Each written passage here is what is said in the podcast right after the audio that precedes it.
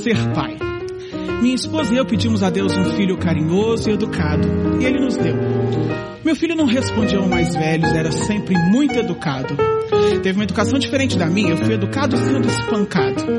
Mas com os meus filhos eu não faria isso, eu faria tudo diferente.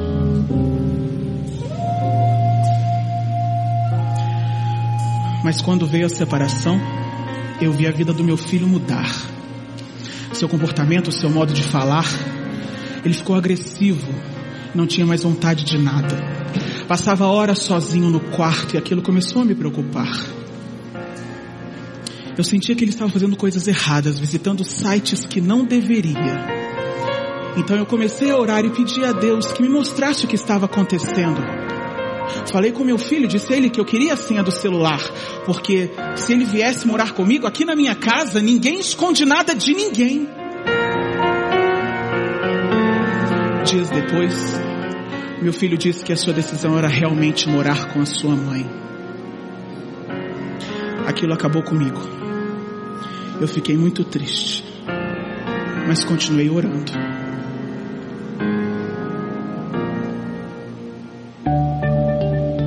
Foi então que eu convidei o meu filho para ir ao encontro dos adolescentes, que acontece sempre uma vez na semana. Ele fez muitos amigos e o seu comportamento começou a mudar em casa. Aquilo encheu meu coração de alegria. Um final de semana, ele disse que queria ir na minha casa conversar comigo. Ele me falou que em um dos cultos, Deus havia falado com ele, tinha sido uma experiência maravilhosa. Nisto, passado alguns meses, no final do ano de 2015, ele me disse que queria morar comigo.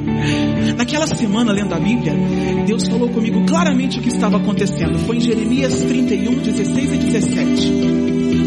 Pare de chorar e enxugue as suas lágrimas. Tudo que você fez pelos seus filhos será recompensado. Eles voltarão da terra do inimigo. Sou eu, o Senhor, quem está falando. E há recompensa para vocês no futuro porque os seus filhos voltarão para sua casa. Sou eu, o Senhor, quem está falando. Eu me acabei de alegria. Meu filho continuou servindo nos cultos dos adolescentes e começou a servir também na igreja. Eu estava voltando a reconhecer o meu filho, sentir o seu carinho e o seu abraço novamente. Servir a Deus trouxe mudança de pensamento. Fez o meu filho ter um relacionamento com Ele. Jesus fala que é melhor servir do que ser servido. A sua misericórdia envolveu meu filho e eu vejo a cada dia o trabalhar de Deus na sua vida. Eu sei que sozinho eu não conseguiria, mas em Jesus eu posso. Eu sempre posso. Muito bom dia, amigos. Nós estamos chegando no fim dessa série Retratos de Família que nós temos todos os anos. Obviamente que não são as mesmas meditações, as mesmas palestras, nada. Mas todo ano nós paramos para pensar sobre família de uma maneira intencional, com um foco maior. Esse ano, estamos pensando em coisas que Jesus nos ensina, que funcionam bem na nossa família, mas que funcionam bem em todos os nossos relacionamentos. Sem esses valores que Jesus nos ensina e que nós estamos intencionalmente trazendo para que sejam aplicados dentro de casa, nós não vamos nos ajustar bem em nenhum outro lugar. Hoje nós vamos pensar sobre servir.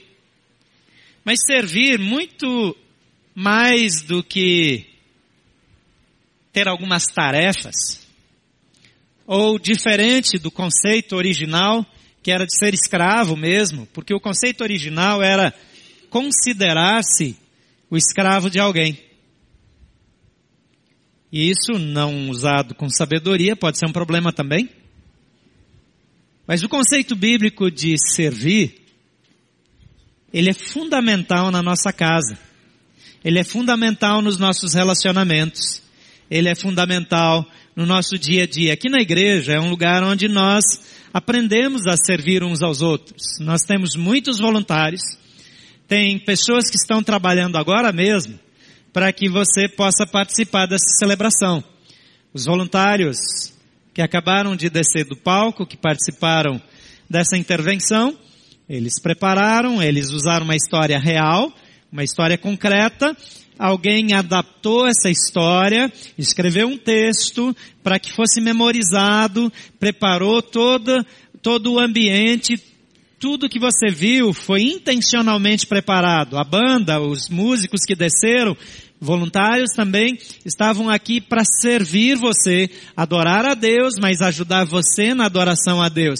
As pessoas que receberam você quando você chegou, desde a portaria, que te ajudaram em qualquer momento ou sorriram para você, ou que estão à sua disposição. As cadeiras não estavam assim arrumadas, elas foram arrumadas por alguém todo o ambiente foi preparado intencionalmente. Porque pessoas entendem o valor de servir. Quando nós chegamos e recebemos algo pronto, às vezes não parece que deu trabalho. Nada, nada, nada acontece sozinho. Tudo existe uma dedicação, uma preparação. E quando nós escolhemos servir, então nós podemos fazer parte desse time de pessoas que serve outras pessoas para ajudar essas outras pessoas também a servirem outras pessoas. Porque nós entendemos como valor para a nossa vida que nós devemos amar a Deus, amar as pessoas e servir a todos. Indistintamente. Estender a mão, fazer diferença na vida de outras pessoas. E Deus vai usando isso na vida da nossa igreja. De vez em quando, ele separa pessoas para servirem de tempo integral no ministério.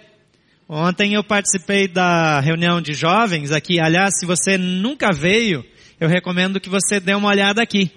E dê uma passeada por aqui. Venha um sábado à noite. Se você ainda está lá no Vale da Ingratidão, não casou, tá, a idade está chegando, o peso está chegando, é a sua oportunidade. Não deixa para depois. Tem coisa que a gente vai postergando depois não vira mais.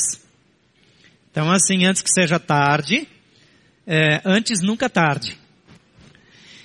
Também na sexta-feira eu vim nos adolescentes. Que ambiente espetacular. Aliás, gente, o, o que Deus está fazendo através dessa igreja é algo que me toca muito. O ambiente de sexta-feira dos adolescentes é fenomenal. E se você não é mais adolescente, passa aqui de vez em quando, chega um pouquinho depois, vem escondido, entra lá pela última porta, dá uma espiada aqui. Você vai ver o tamanho desse grupo, quantos adolescentes, que ambiente que voluntários geniais a gente tem servindo os adolescentes. E muitos desses adolescentes já são voluntários. A mesma coisa acontece no sábado. Tem toda uma preparação anterior, tem todo um ambiente construído. Isso aqui é transformado para recebê-los do jeito deles. Quando eu era menino, adolescente, jovem, não tinha nada parecido com isso.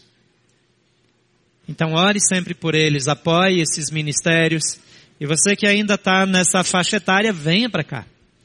Convide seus amigos, não fique de fora.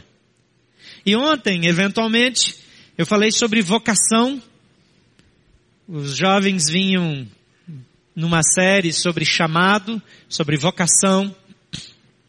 Por falar em vocação, no domingo que vem, nós vamos ter ordenação ministerial aqui, porque um dos sinais de uma igreja viva é que pessoas vão sendo chamadas para o ministério e essas pessoas, algumas vão sendo separadas por Deus para o ministério pastoral também. O ministério não é só ministério pastoral. Nós servimos em tantas áreas diferentes e as pessoas não precisam deixar o seu trabalho, seu emprego para servir a Deus. Você foi chamado, foi moldado para servir onde você está, da maneira como você é.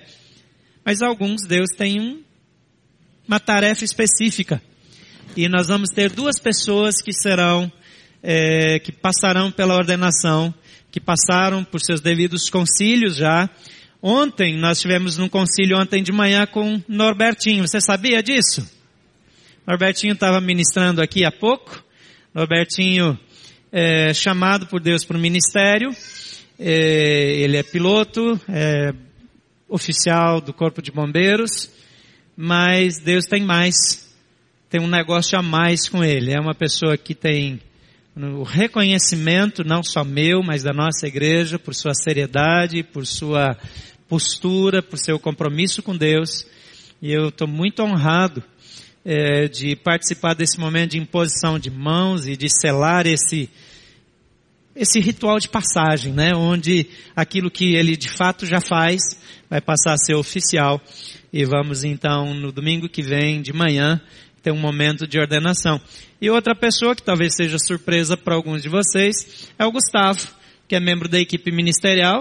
É, que alguns acharam que a gente ia ordenar ele como palhaço, porque ele às vezes aparece aqui com nariz de palhaço e, e, faz muitas brincadeiras, mas na prática ele já é pastor lá em Águas Claras.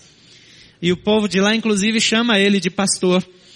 E só que com Gustavo nós estamos fazendo um processo um pouco diferente. Não é tradição dessa igreja, mas algumas igrejas, especialmente da nossa denominação, ordenam pastores locais para a igreja local. Ele ainda não está sendo ordenado como um pastor para a convenção toda, mas ele vai ter uma investidura como pastor da igreja local. Isso é, é, vai ampliar um pouco as funções dele, vai permitir que ele faça ceia, por exemplo, na igreja batista, se alguém que não é ordenado celebra uma ceia, ele não, mas tem pessoas que ao participarem da ceia, a mão resseca se tomar ceia naquele dia, né? Que é uma tradição muito antiga da igreja, que só os pastores fazem isso, celebram casamentos, e ele está cada vez mais pregando na escala de pregação, nós precisamos é, aumentar então, liberá-lo para algumas atividades a mais e reconhecemos também na vida do Gustavo, é, por razões óbvias, ele está fazendo isso diante da igreja, o seu chamado, a sua vocação. Então vamos ordená-lo inicialmente como pastor dessa igreja, como pastor da igreja local. E depois de algum tempo, é, quando os seus estudos também tiverem é, mais avançados na parte teológica, ele também deve passar por um concílio da ordem dos pastores. Ele vai começar a passar mal agora, só de eu falar desse concílio, é, mas mesmo assim, nós tivemos um momento de exame, de conversa com ele, com os pastores dessa igreja, onde nós é, fizemos perguntas e depois conversamos a respeito, depois é, partilhei isso também com a diretoria da igreja e hoje eu estou compartilhando com vocês. Então essas duas pessoas serão ordenadas no próximo domingo. Escapou assim por pouco o Júnior. O Júnior já terminou o seminário, é, estava na lista, mas ele não conseguiu entregar a documentação, teve até um problema no pé e não conseguiu se locomover e, e aí ficou para a próxima. Então eu não sei quando vai ser a próxima, mas vai chegar também. Então ele está sob ameaça aqui e estou contando aqui em público, né, para aumentar a pressão. É, e fico me perguntando quem serão as próximas pessoas da igreja onde nós vamos ver esse chamado se manifestar de forma clara. Deixa eu dizer uma coisa aqui, eu sei que eu estou gastando tempo demais.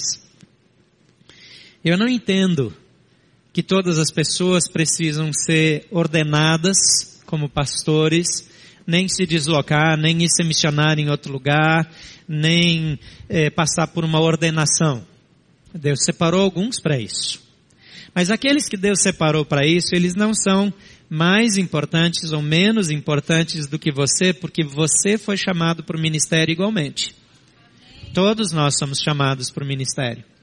Alguns têm tarefas diferentes e por causa dessas tarefas vão exercer funções diferentes. Lá na equipe do Gustavo, por exemplo, tem pastores, ele está liderando alguns pastores. Então, nós entendemos que era importante que ele fosse ordenado. Mas na prática o ministério dele não vai mudar por causa dessa ordenação, assim como você tem um ministério. Mas eu sei que Deus separou essa igreja como uma igreja que vai enviar pessoas ao redor do mundo. Nós estamos servindo em países diferentes, em continentes diferentes, em contextos diferentes. E quem são as pessoas que vão servir nesse lugar? Domingo, depois da celebração, eu saí e encontrei uma menina aqui que você olha para ela, você pensa que ela tem uns 18 anos, mas ela tem um pouquinho mais. E ela formou em fisioterapia, e é uma fisioterapeuta excelente. Deus deu um coração missionário para ela. E há algum tempo Deus vem mexendo comigo que nós devemos investir nela para enviá-la para a China. Por que na China? Que a China está absolutamente aberta e pedindo fisioterapeutas. buscando fisioterapeutas. Hoje, um bom fisioterapeuta que tem uma formação boa, que tem inglês, consegue a documentação para trabalhar na China quase que na chegada. Eu compartilhei com vocês que nós recebemos e eu assumi o compromisso de acompanhar um grupo de pastores na China.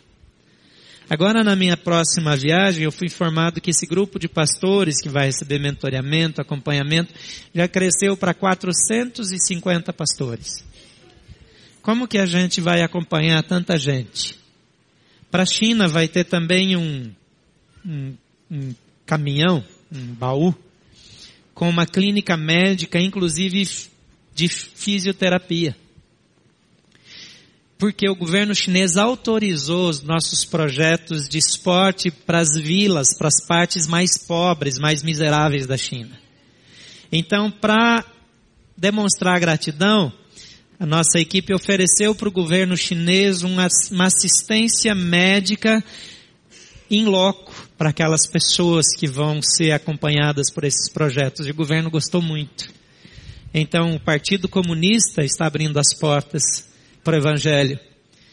E aí quando eu saí, eu encontrei com ela no corredor. Eu falei, então como é que está seu passaporte? Prepara as coisas, porque em outubro você precisa ir para a China comigo. Ela disse, amém. Glória a Deus. Deus às vezes tem os negócios prontos, já falou no seu coração e Deus vai falar no coração da igreja. Então você não precisa ser pastor para isso. Daqui uns dias,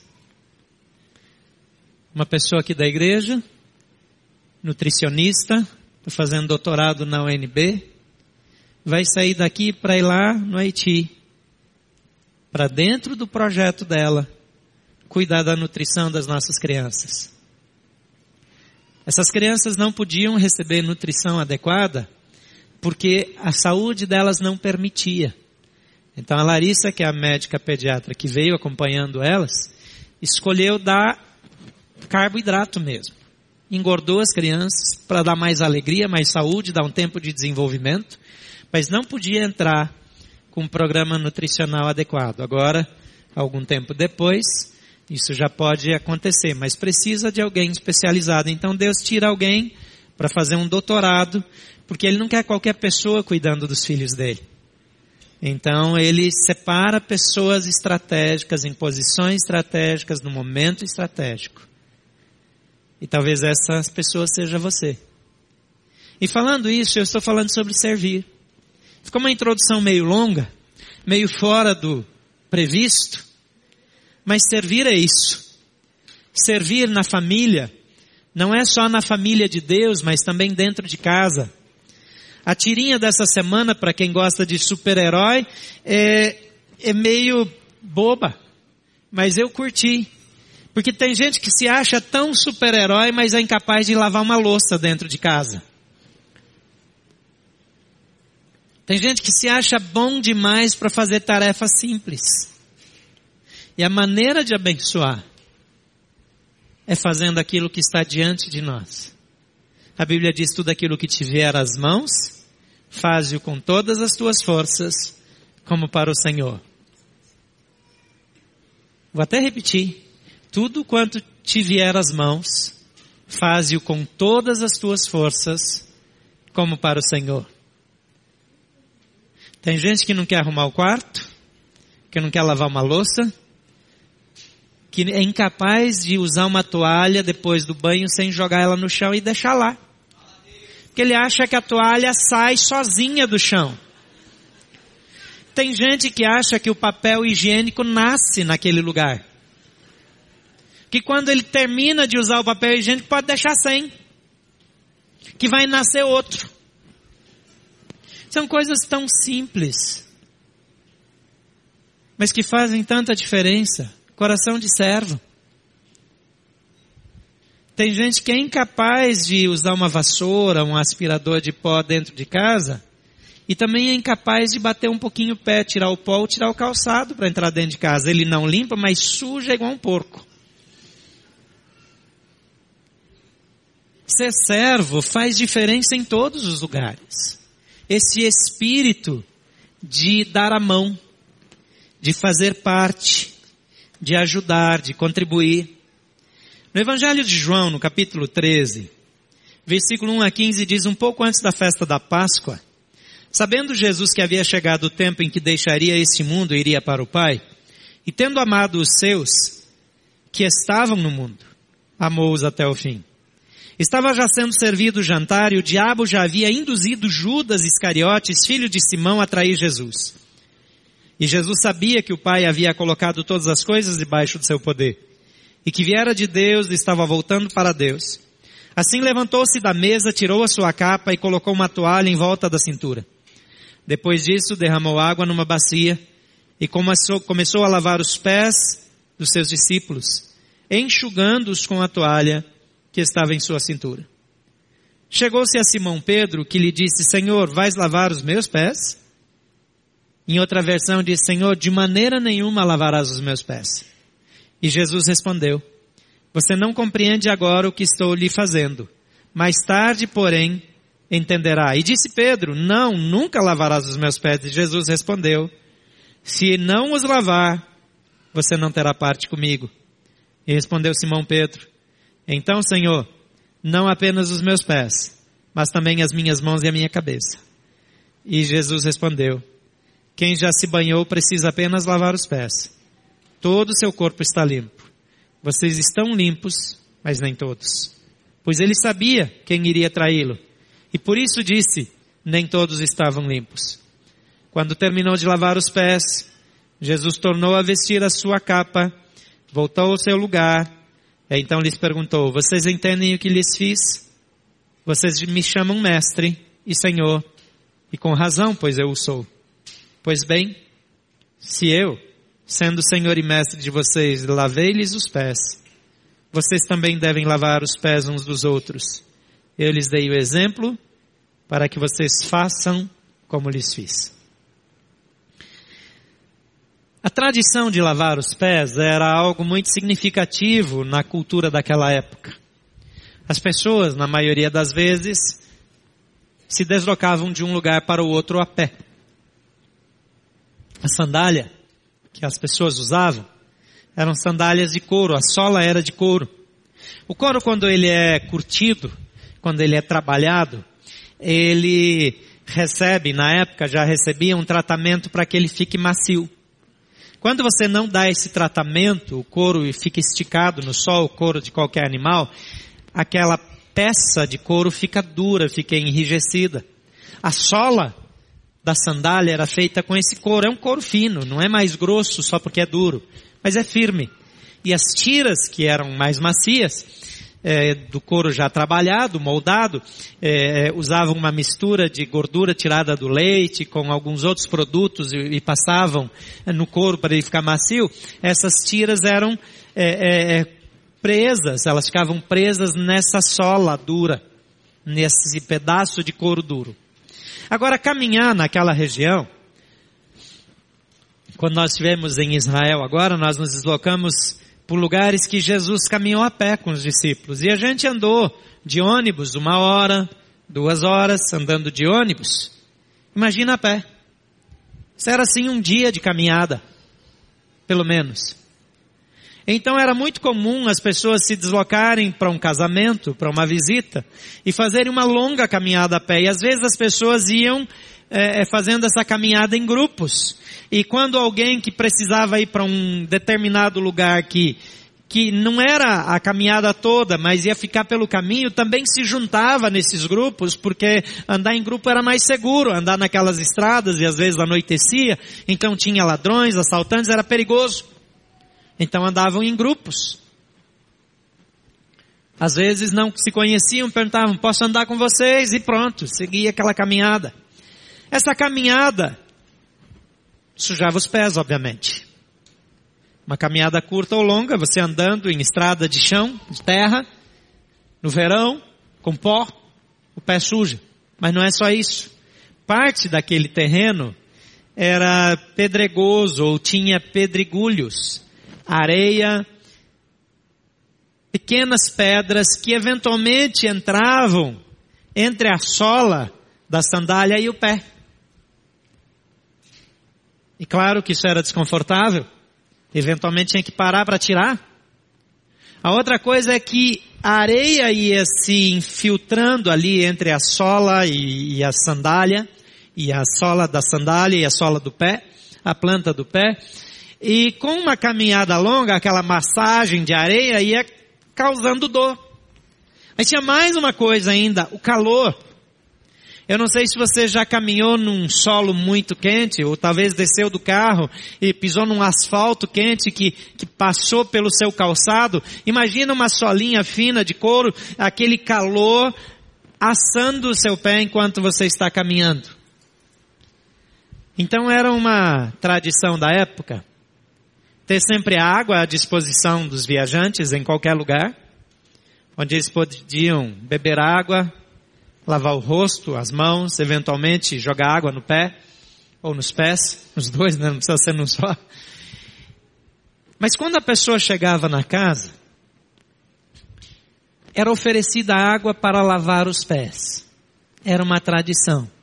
Depois de uma caminhada, os pés doloridos, meter os pés numa água fria, era algo extraordinário, era revigorante. Mas ainda não era só isso. Era também uma atitude de honra. Uma pessoa que recebia um hóspede, o hóspede era considerado alguém superior. Quando alguém hospedava alguém, a pessoa que hospedava aquela pessoa servia. Tanto é que a pessoa dizia, ah, me prepara uma refeição.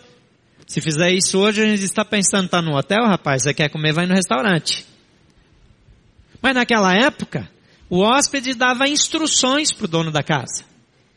E se era uma pessoa mais ou menos importante, quem lavava os pés de quem chegava era o dono da casa, para demonstrar respeito. Se não, era um escravo que fazia isso. E quando ele se ajoelhava aos pés daquela pessoa, botava a mão naqueles pés empoeirados e lavava os pés. E fazia aquela massagenzinha ali nos pés. Você já recebeu uma massagem nos pés? Então, não era dessa não. Era, era só um, uma pequena massagem ali, só lavando o pé, mas era extremamente importante. E era um costume tão importante que não oferecer água para os pés era uma desonra. Lembra que Jesus, quando está numa refeição na casa de um fariseu, ele diz para ele: Você não lavou os meus pés quando eu cheguei. Mas essa mulher não cessa de lavar os meus pés com as suas lágrimas? Não lavar os pés era assim dizer você é alguém de menor importância. Agora, tradicionalmente, quando o dono da casa chegava, o escravo lavava os pés. Lembra que Jesus era um rabi? O rabi era servido pelos seus discípulos, então quem lavava os pés do rabi eram os discípulos. Agora Jesus se põe a lavar os pés desses discípulos. Quando ele está lavando os pés, ele diz, vocês também devem lavar os pés. Ele não está dizendo que literalmente, ao longo da história, até Jesus voltar, tem que ter lugar para lavar os pés na entrada das igrejas, das casas, e todo mundo tem que lavar os pés uns dos outros. Que lavar os pés hoje não tem o menor significado para a gente. Eu espero que tenha para você, né? Porque se não lavar o pé também vai dar ruim. Mas naquela época, isso era tão significativo, porque estava implícito que eu me considero alguém disposto a servir aquela pessoa que chegou, independente da sua posição. Que eu me coloco numa posição de fazer o trabalho de um escravo para honrar a pessoa que me visita. Por isso, eu posso fazer qualquer tarefa no reino de Deus.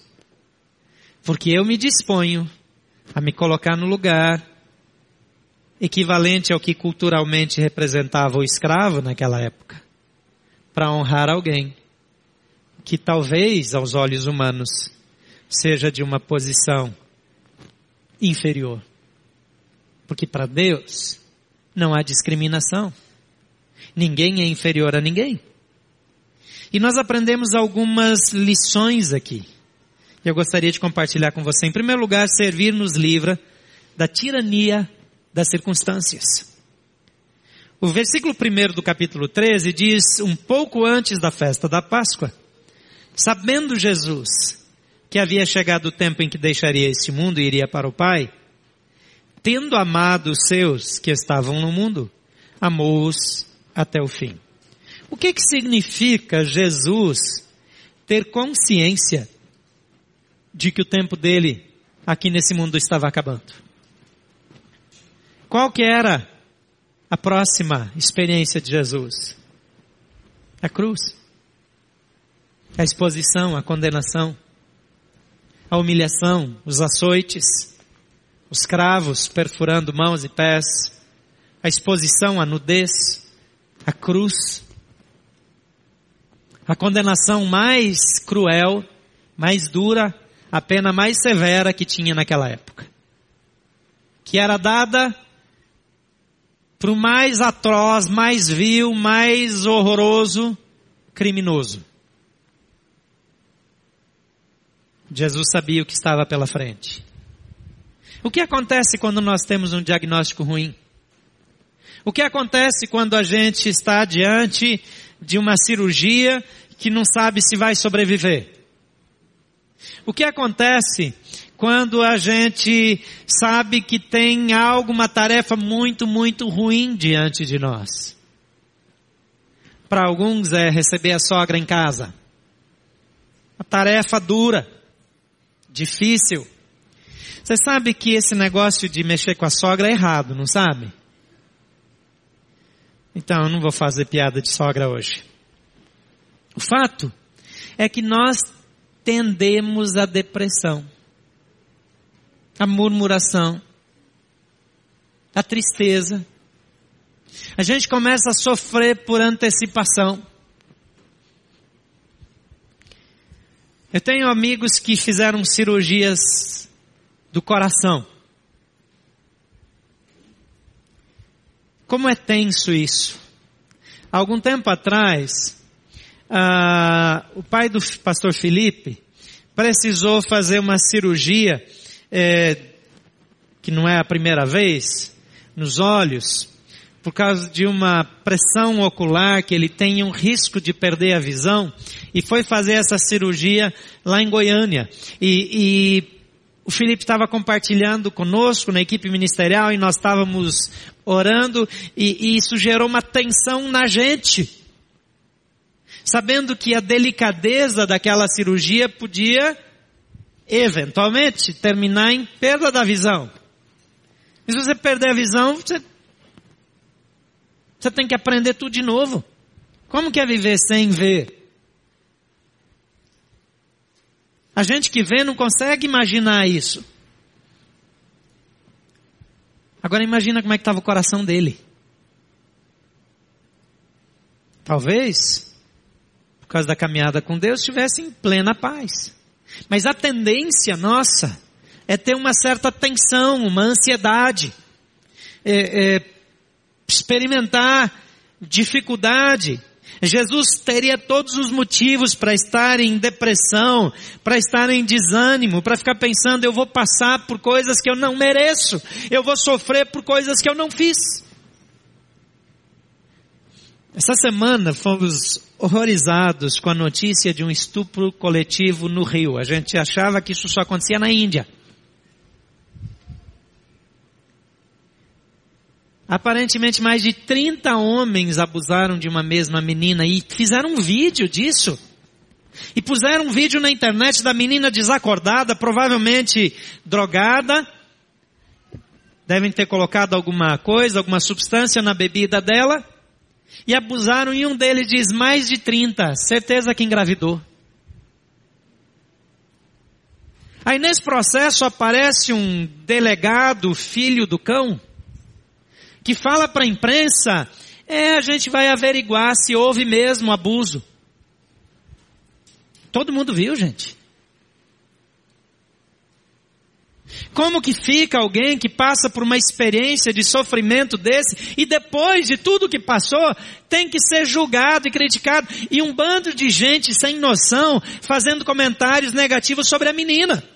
Ela pode ser quem for, ela pode ser o estilo de vida que tiver, ninguém tem o direito de fazer o que foi feito. Ah, mas ela devia ter uma vida, ela estava num baile funk, ela podia estar onde quisesse, podia estar andando nua pela rua, que ninguém tem o direito de 30 marmanjos ou 30 e poucos marmanjos irem lá abusar sexualmente de uma menina desacordada. Não existe nada que justifique isso. Não tem, não tem nenhuma desculpa, não tem é, é, absolutamente argumento. É quando o ser humano se torna um animal quando o ser humano se torna uma besta e age como tal. Quando alguém passa por isso,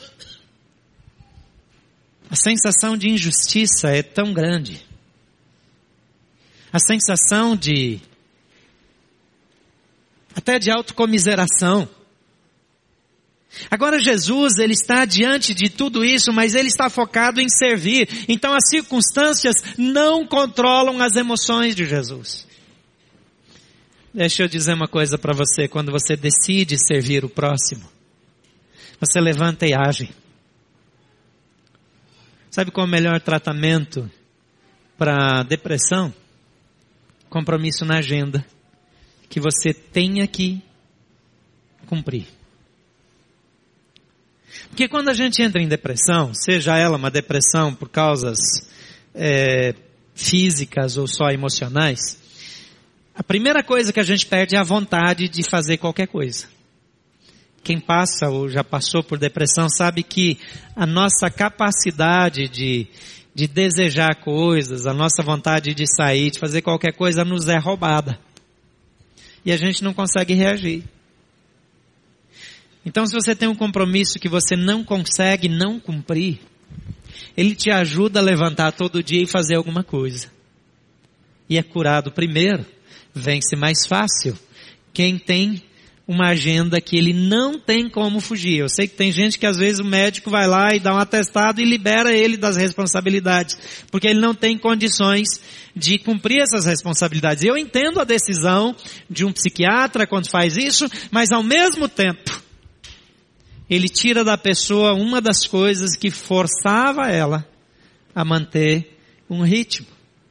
É claro que cada médico precisa avaliar a condição do seu paciente tomar a decisão adequada. Mas essa rotina, a disposição ou a necessidade, a determinação em servir, nos livra do controle, da pressão, da força que as circunstâncias têm sobre nós. Em segundo lugar, Servir nos livra do pecado de julgar e rotular os outros. O versículo 2, ainda olhando para Jesus, diz: Estava sendo servido o jantar, e o diabo já havia induzido Judas Iscariotes, filho de Simão, a atrair Jesus. É interessante que o texto começa dizendo que Jesus sabia que o tempo do fim estava perto, que ele ia para a cruz. Jesus sabia que Judas o iria trair. Judas já tinha decidido no seu coração, já tinha acertado a traição e Jesus sabia. Agora, de quem Jesus lavou os pés? Dos discípulos. Entre eles, Judas. Pensa no que significa lavar os pés de alguém hoje. E se você é ou foi casada, e uma outra mulher se envolveu com seu marido. E o seu marido a deixou por causa dessa outra mulher. Ou o contrário, um outro homem se envolveu com a sua mulher e ela o deixou por causa desse outro homem. Ou um traficante se tornou amigo do seu filho e ele deixou a casa e se tornou um criminoso por causa dele você pegar e servir essa pessoa, socorrer essa pessoa, ajudar essa pessoa a resolver os seus problemas. Jesus está diante de um homem que vai traí-lo, que já fez um acerto com os inimigos. E Jesus se ajoelha diante dele e lava seus pés. O que Jesus está ensinando para a gente? Que essas circunstâncias, a atitude de servir, nos ajuda a crescer. Servir aqueles que não merecem ser servidos, nos leva a servir aquele que nos serve sem merecermos. Quando nós servimos quem não merece ser servido, nós de fato estamos crescendo para servir aquele que nos serve sem que nós mereçamos. Porque é assim que Jesus nos trata. Jesus serve aqueles que não servem.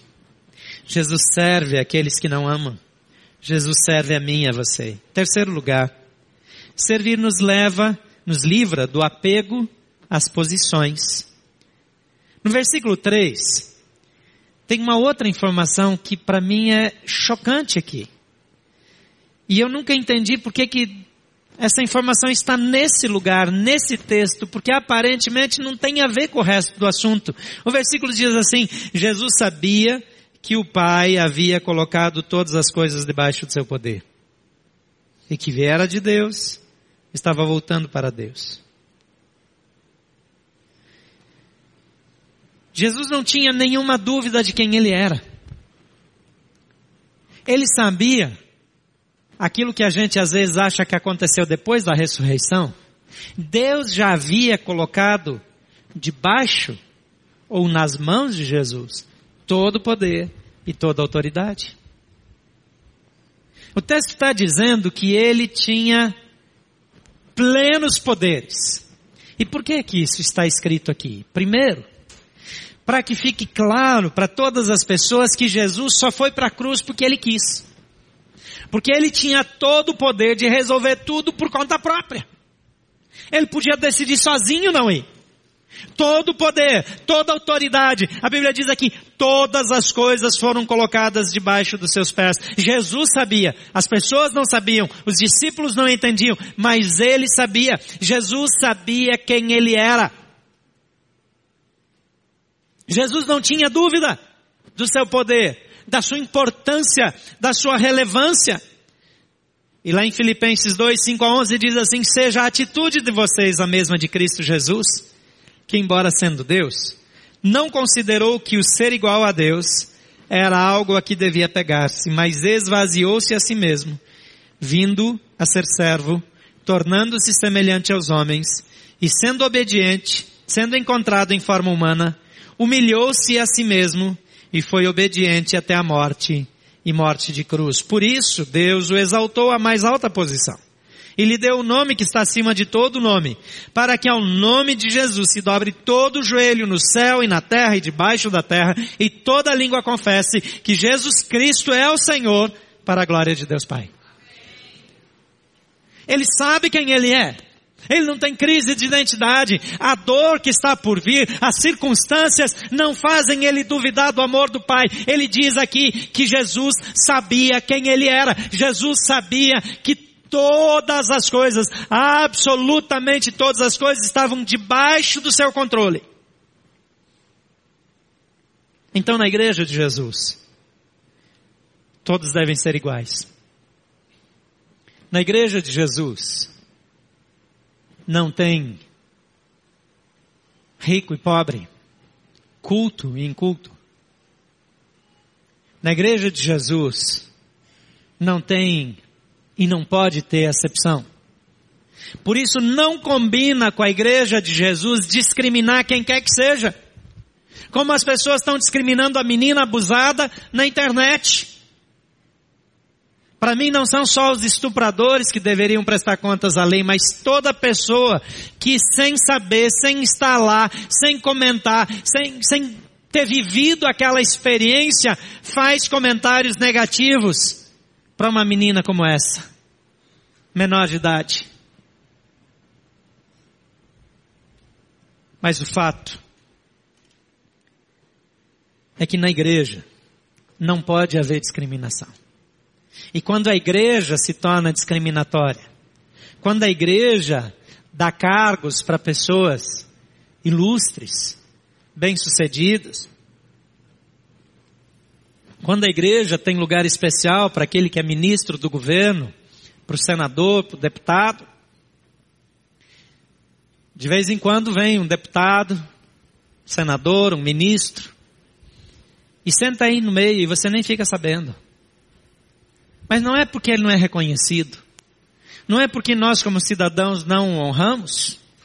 Se eu encontro com eles, eu sempre digo que eu oro por eles. Eu declaro meu respeito, são autoridades e merecem o nosso respeito, mas na igreja nós somos todos iguais. E Jesus se faz servo de todos.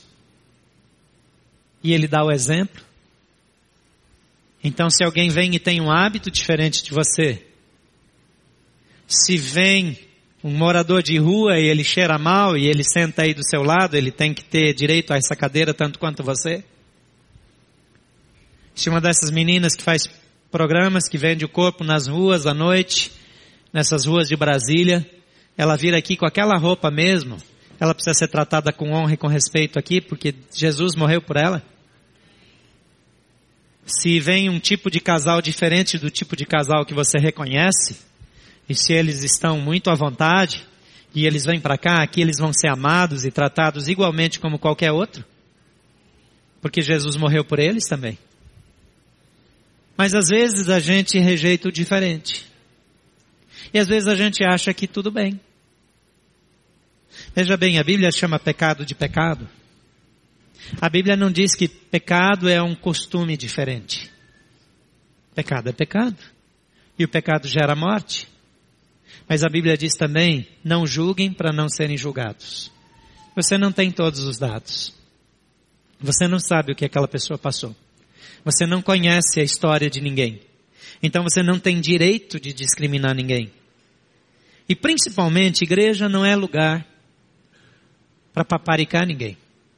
Todos são servos de todos. Antigamente nas igrejas, e em algumas ainda tem, aquelas cadeiras que pessoas sentam no palco assim. E eu não tenho críticas a modelos de igreja, porque precisa ter todo tipo de igreja para alcançar todo tipo de pessoa. E se você que está nos acompanhando pela internet tem uma igreja assim, Deus abençoe você, não tenho problema com isso. Mas nós não temos, por uma razão. Nós não temos, porque quando nós colocamos pessoas aqui em frente, pode passar a impressão para os outros que elas são pessoas que estão num nível acima. Eu não fico sentado como pastor no palco durante a celebração. Eu subo aqui quando eu vou usar o palco para falar com você, porque eu preciso estar numa posição que você me veja. Senão eu estou sentado aqui com todo mundo. Nós temos uma área aqui reservada para o time da equipe ministerial por uma razão só. Eles precisam estar perto porque quando acontece alguma coisa eles precisam resolver. E aí quando a gente precisa resolver uma situação durante uma celebração, se cada um está espalhado em algum lugar, a gente não consegue achar turma para resolver o que tem que resolver. É um atendimento de emergência, é alguma coisa que não vai bem na celebração, então preciso saber onde eles estão. Então por isso eles estão ali, porque estão trabalhando. É só por isso. Não é porque eles são melhores do que ninguém. Nós precisamos entender que aqui nós somos todos iguais. Alguém ajudou a construir essa igreja, está aqui há 40 anos. E outra pessoa está há 40 dias. Sabe o que acontece? Eles têm exatamente os mesmos direitos. Porque o que está há 40 anos e o que está há 40 dias, tudo que faz, faz para Jesus.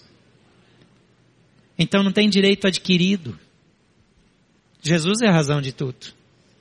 E Jesus até conta uma parábola sobre isso, quando ele disse que um camarada começou a trabalhar de manhã, o outro começou a trabalhar às 10 horas, o outro ao meio-dia, outro às três e meia da tarde. E na hora do pagamento, o, o Senhor que foi pagar, começou pelo que come, precisou trabalhar três e meia da tarde e deu o salário de um dia para ele. E pegou o que trabalhou meio dia, deu o salário de um dia. E pegou o que deu, começou dez e meia da manhã e deu o salário de um dia. Quando ele foi pagar o que começou bem cedo, ele falou, não é justo que eu receba o mesmo que eles. Porque eu trabalhei o dia todo e eles trabalharam menos. E o Senhor fala para ele, quanto você trabalhou? Um dia. Então eu estou te pagando um dia. Você está reclamando de quê? Eu faço o que eu quero com o meu dinheiro. Eu dou para quem eu quiser. Eu estou te dando menos que um dia de trabalho? Quanto que vale o seu trabalho? Um dia de trabalho. Então estou te dando um dia de trabalho. E você não tem nada a ver com o que eu faço com o meu dinheiro. É isso. Às vezes nós achamos que o tempo de casa nos dá direitos. Eu sou pastor dessa igreja, mas eu não tenho mais direitos do que aquele que começou na semana passada. Nós somos todos servos. Nós temos funções diferentes, mas nós somos servos. Amém? Amém, mais ou menos? Amém. Amém de verdade. Que bom. Mas é isso. Isso é igreja. Isso é igreja. Isso é família. Pode não fazer muito sentido, mas eu construí. Que bom, glória a Deus. Deus vai te recompensar por isso. Mas isso não te coloca numa posição acima do outro que vai usufruir do que você construiu. E é isso que Jesus ensina aqui. Bill Gates dispensa apresentações, ele fez uma palestra para adolescentes e ele dá 11 conselhos para os adolescentes. E eu quero compartilhar o sétimo conselho dele. Ele diz assim: Antes de você nascer, seus pais não eram tão críticos como agora. Eles ficaram assim por ter de pagar suas contas, lavar suas roupas e ouvir de você, ouvir você dizer que eles são ridículos. Por isso, antes de salvar o planeta para as futuras gerações, comece limpando seu próprio quarto. Show!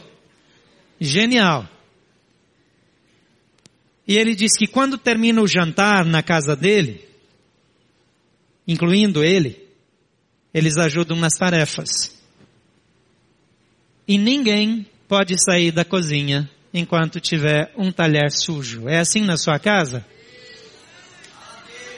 Você quer implantar isso na sua casa? Vamos fazer uma votação aí favoráveis? Levante a sua mão. Está aprovado.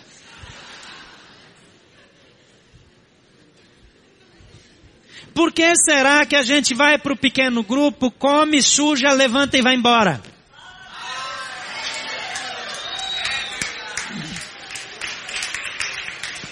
Será que você não sabe que aquela sujeira não sai sozinha? Você ajudou a sujar? Ajuda a limpar. Aí as pessoas não querem mais receber em casa, porque fica todo trabalho em casa. Tem gente que não quer receber visita, porque a gente, como visita, às vezes é mal educado. Chega lá, come, bebe, arrota e vai embora.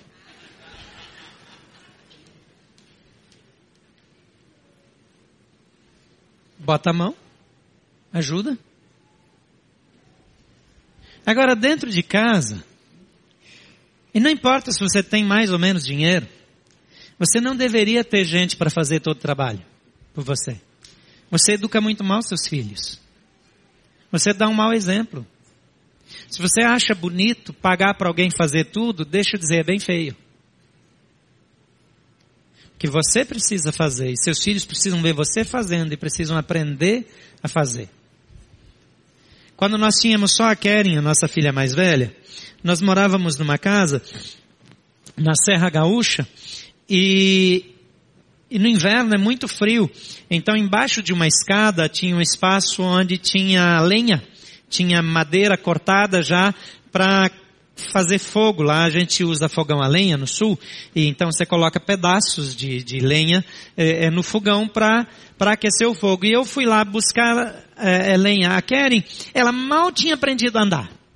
Ela estava ali, já, já caminhava e tal, mas era aquele bebezinho andando. Pois ela foi até lá, queria catar um cavaquinho de lenha daqueles e vir trazendo junto para ajudar. É da nossa natureza ajudar. A gente fica sem vergonha depois que cresce. Deus colocou em nós essa disposição de servir. Tá lá? Aí a criança quer ajudar a gente, não, não, vai, vai sujar, vai machucar depois o marmanjo fica sem vergonha. Então, na sua casa, na minha casa, nós precisamos trabalhar juntos. Nós precisamos estender a mão. Nós precisamos fazer as tarefas juntos. Contribuir uns com os outros. Em quarto lugar, servir nos ensina a receber e a sermos servidos. O versículo 6 a 11 menciona essa conversa de Jesus com Pedro. Quando chega em Pedro, Pedro diz, não, não, a mim o senhor não vai lavar meus pés. Algumas pessoas, por razões diferentes, entre elas, geralmente aparece o orgulho. Tem gente que não gosta de receber ajuda. Tem gente que não sabe receber ajuda. E tem gente que se acha bom o suficiente para resolver todos os problemas sozinho. Em todas as ocasiões há distorções. Quando nós começamos a servir, naturalmente pessoas vão querer nos servir também. E nós precisamos também aprender a receber ajuda. Receber ajuda inclui receber dicas, críticas, sugestões de como melhorar o nosso trabalho. Alguém que vem e ensina um jeito mais simples de fazer a mesma operação. Às vezes a gente gasta muito tempo fazendo uma coisa e outra pessoa sabe fazer isso de uma maneira mais simples. Pessoas têm habilidades diferentes. Pessoas têm capacidades diferentes. E quando nós aprendemos a fazer isso, dentro de casa, quando precisa abrir um, um vidro, uma conserva, alguma coisa que aquela tampa trava, sempre tem alguém da família que abre melhor, não é verdade? Supostamente a pessoa tem mais força, mas às vezes não é isso, às vezes tem só mais jeito. E geralmente ninguém tem problema de dizer, ah, tá, tá difícil de abrir, abre aí você. Mas isso deveria ser normal na nossa vida. Usar essas habilidades uns dos outros e disponibilizá-las. Receber ajuda é um exercício de humildade, é um exercício de crescimento e é um exercício de submissão. Pedro resiste ter os pés lavados por Jesus. Eu tenho a sensação que Pedro, de vez em quando, ele queria ser meio diferente mesmo. Ele gostava de dar umas respostas diferentes. Ele gostava de. Ele acertava umas, errava outras. Ele é o cara que chega para Jesus e diz: O senhor não vai para a cruz de jeito nenhum. O senhor não vai para Jerusalém, ninguém vai mexer com o senhor não. Ele, na hora que as pessoas chegam lá para prender Jesus, ele puxa a espada e vai para cima.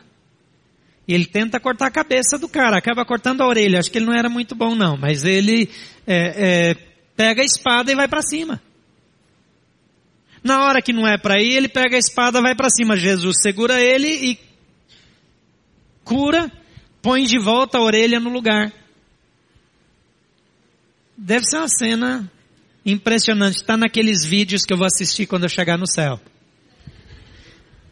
Eu queria ver a cara do soldado. Ele vai lá prender o cara, alguém dá uma espada, arranca a orelha dele fora. E o cara que ele foi prender pega a orelha e põe no lugar, cura a dor, some a orelha, fica, fica sangue sujo por fora, mas não tem mais nada. Ele não sabe se põe a mão na orelha, se põe a mão em Jesus para levar ele preso. Eu queria saber o que aconteceu com ele. Como é que foi a história desse soldado? Como é que foi a família dele? É, saber detalhes. Como é que ele contou isso para os filhos, para os netos? Dizer, eu estava lá, mas depois, eu espero, eu vi que ele era o Salvador. Ele, ele me curou. Receber é tão importante quanto dar. E nós não temos para dar nada que nós não tenhamos recebido primeiro. Então precisamos aprender isso também. E é tão importante. E em quinto lugar, servir reafirma a nossa posição e autoridade espiritual. Quando a gente pensa em posição, tem gente que não quer fazer determinado trabalho. Isso vai acontecer em todo lugar. Você vai num hospital, um médico não vai querer fazer, alguns médicos podem se recusar a fazer uma coisa que dizer, ah, isso é trabalho de enfermeiro. O enfermeiro não vai querer fazer algumas tarefas porque isso é trabalho de técnico. O outro vai dizer, não, isso aqui é trabalho de quem limpa, da zeladoria, do zelador, do faxineiro, do pessoal da limpeza. Então nós tendemos a achar que nós estamos numa categoria e nós não podemos descer ao nível inferior, porque nós temos uma lista de degraus na nossa cabeça. Já falei que na igreja todos precisam ser iguais, mas aqui algumas pessoas estão presas e acham que se elas fizerem determinadas coisas, elas vão perder autoridade. Se eu fizer isso, não me respeitam mais. Jesus, o texto começa dizendo que todas as coisas estavam debaixo dos pés dele. Ele faz o trabalho de escravo ou de quem voluntariamente se faz servo de um hóspede. Ele tira sua capa, ele abre mão da sua autoridade, da sua posição, ele serve. Mas o texto diz que quando ele terminou de lavar-lhes os pés, Jesus tornou a vestir a sua capa e tomou o seu lugar. Então lhes perguntou, vocês entendem o que eu lhes fiz? Vocês me chamam mestre senhor e com razão, pois eu sou. Pois bem, se eu sendo mestre e senhor de vocês, lavei-lhes os pés, vocês também devem lavar os pés uns dos outros. Eu lhes dei o exemplo para que vocês façam como eu lhes fiz. Jesus, após lavar os pés, ele repõe a sua capa e toma o seu lugar de Senhor e Mestre. Ele disse: Eu não vim para ser servido, mas eu vim para servir. Você já imaginou a sua família se todos tiverem essa disposição?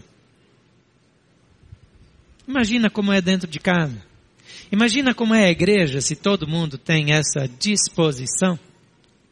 A maioria, talvez 100% até, dos problemas que acontecem de insatisfação e as coisas que até levam pessoas a saírem de uma igreja para outra, independente de qual elas frequentam, quase sempre, não sempre, mas muitas vezes, é porque a pessoa não entende que Jesus a chamou para servir.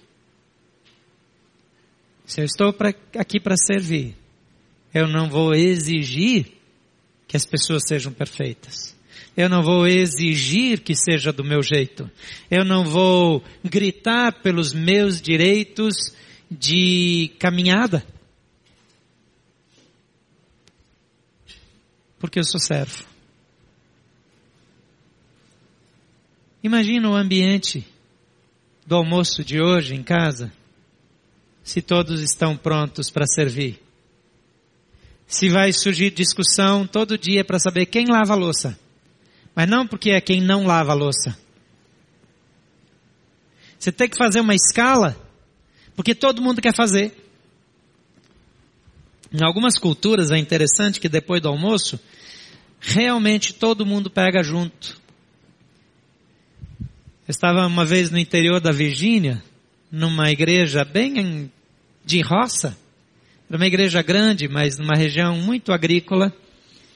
E nós fomos umas 100 pessoas almoçar na casa do pastor daquela igreja. E além dos convidados internacionais, tinha gente da igreja lá. E à medida que o almoço foi terminando, Todo mundo foi pegando, recolhendo tudo e em poucos minutos estava tudo absolutamente limpo. Comida guardada, embalada. Todo mundo trabalhando junto, em 20 minutos não tem mais nada para fazer.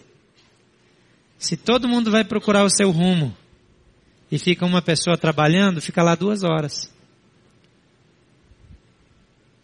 Eu gosto daquele conceito de casa onde a cozinha fica perto da, da sala, onde tem um exaustor enorme para o cheiro de comida não ir para casa toda, mas onde a cozinha é integrada com outros ambientes mais de convivência, onde a cozinha não é um lugar dos subalternos, não, é que nós vamos para a cozinha com nossos convidados e vamos cozinhar juntos, e vamos comer juntos, e vamos limpar juntos.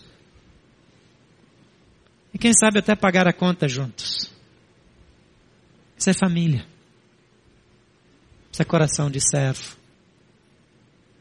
Gostaria que você reavaliasse a sua postura em casa, a sua postura no seu trabalho, a sua postura na igreja. João 13, 17, Jesus diz, agora que vocês sabem estas coisas, felizes serão se as praticarem. Vamos ler isso juntos? Agora que vocês sabem estas coisas, felizes serão se as praticarem. Não adianta nada ouvir isso, vir na série Retratos de Família, não perder nenhum domingo, sair ali tirar uma foto bonita, se não vai colocar em prática. Então feche seus olhos. E vamos orar agora. Começa pela sua família, mas faz uma avaliação diante de Deus. E peça que o Espírito Santo te faça lembrar onde você não é servo. Aqueles momentos que você não está disposto. Onde você usa argumentos do tipo, eu trabalho a semana inteira e eu não vou trabalhar em casa. Eu trabalho o dia inteiro e não vou ajudar. Eu pago as contas dessa casa eu não vou fazer. Jesus era Senhor e Mestre e serviu a todos.